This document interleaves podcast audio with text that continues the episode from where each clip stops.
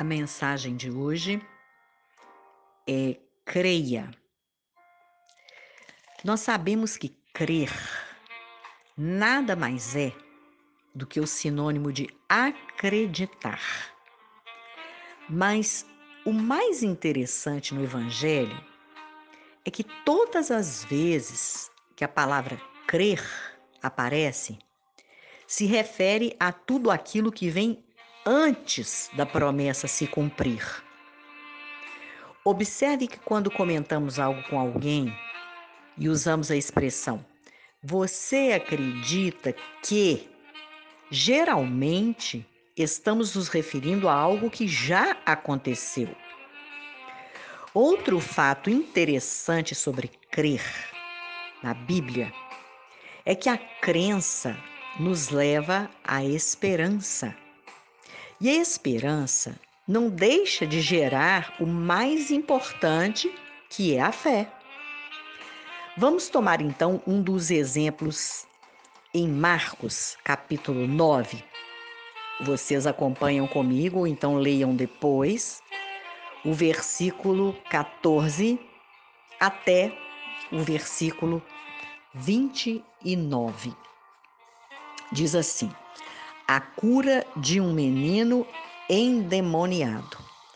Quando chegaram onde estavam os outros discípulos, viram uma grande multidão ao redor deles e os mestres das, da lei discutindo com eles. Logo que todo o povo viu Jesus, ficou muito surpreso e correu para saudá-lo. Perguntou Jesus: O que vocês estão discutindo? Um homem no meio da multidão respondeu: Mestre, eu te trouxe o meu filho, que está com um espírito que o impede de falar. Onde quer que o apanhe, joga-o no chão. Ele espuma pela boca, range os dentes e fica rígido. Pedi aos teus discípulos que expulsassem o espírito, mas eles não conseguiram. Respondeu Jesus: Ó oh, geração incrédula, até quando estarei com vocês? Até quando terei que suportá-los? Tragam-me o menino. E então eles o trouxeram. Quando o espírito viu Jesus, imediatamente causou uma convulsão no menino. Este caiu no chão e começou a rolar, espumando pela boca. Jesus perguntou ao pai do menino: Há quanto tempo ele está assim? Desde a infância, respondeu ele. Muitas vezes esse espírito o tem lançado no fogo e na água para matá-lo.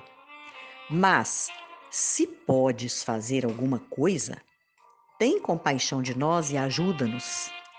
Se podes, disse Jesus, tudo é possível àquele que crê. Imediatamente, o pai do menino exclamou: Creio, ajuda-me a vencer a minha incredulidade.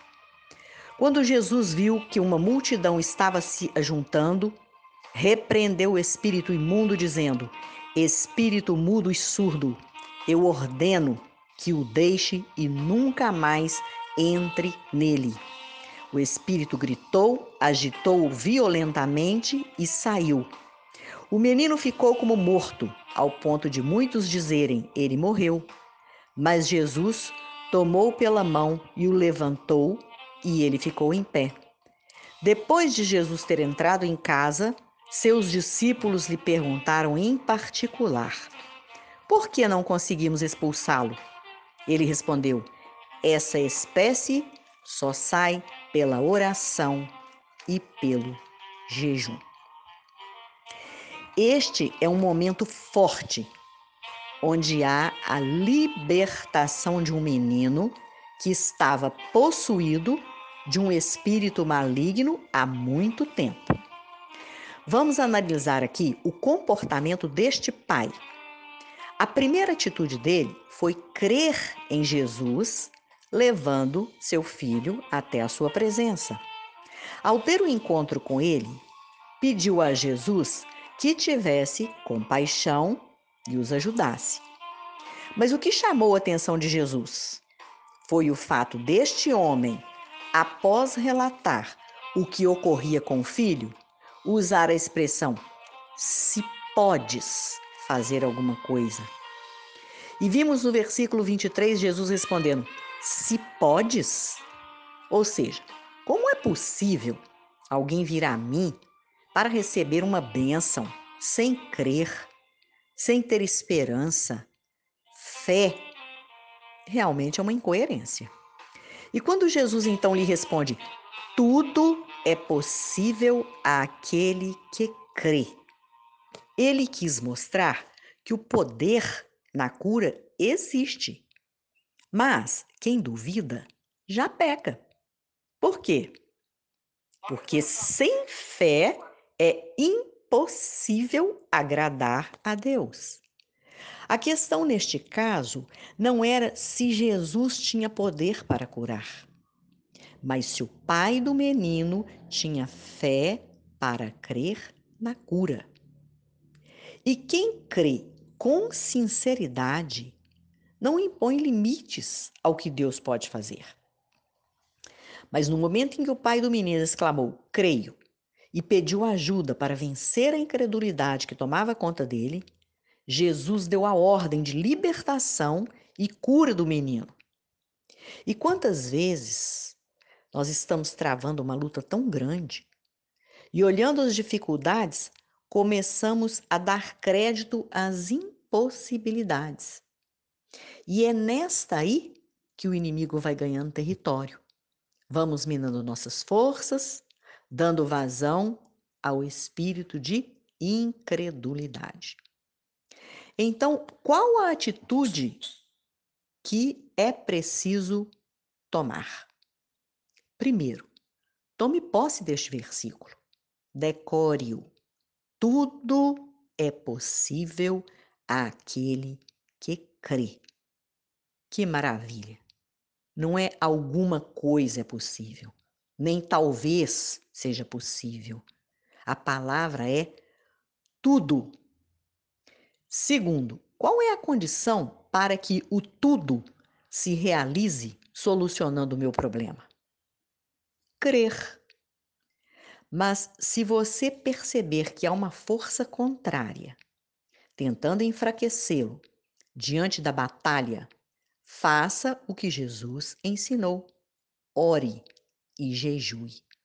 A oração é a arma e o jejum a força espiritual que irá impulsioná-lo ou impulsioná-la a não ceder aos desejos da carne, o desânimo, a prostração, a murmuração, a incredulidade, o fracasso, então, tome posse do que já é seu, através da crença, da esperança e da fé, que é a convicção dos fatos que você não vê, né? Os fatos que, que não se veem, e a certeza daquilo que você espera. Amém? Então, creia e tome posse tudo é possível àquele que crê. Fale sempre isto.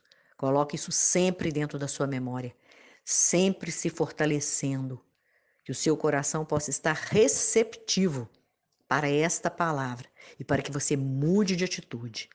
Não murmure, não desanime, não, desanime, não se prostre, não dê oportunidade ao fracasso de instalar em qualquer situação da sua vida.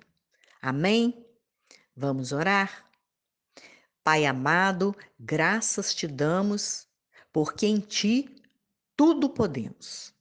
Absolutamente nada nos é impossível se exercitarmos dia a dia a nossa fé.